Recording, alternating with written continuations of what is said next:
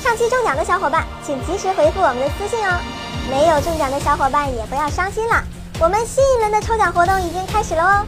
截止五月底，我们将抽出十位幸运粉丝，送上奥特蛋。Hello，大家好，欢迎收看动漫解说员，我是小曼。咱们都知道，奥特曼除了光线强以外，他们手中的武器也非常的强悍的。今天呢，我们就来说一下奥特曼手中的武器。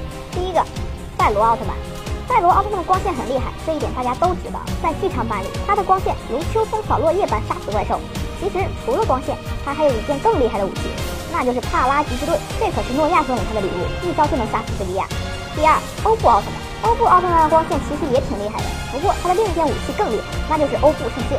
借用这把剑，欧布可以杀死非常强大的怪兽，而且他还能发射光线。第三个，贝利亚奥特曼。贝利亚奥特曼是黑暗奥特曼，他的光线可以和赛罗媲美，甚至有时候比赛罗的还厉害。不过贝利亚最厉害的还不是光线，而是终极战斗力。当初正是因为有了他，贝利亚一个人就能灭了光之国。第四个，奥特之王。奥特之王的实力大家都是知道的，他不轻易出手，只要出手基本上都是一招毙命。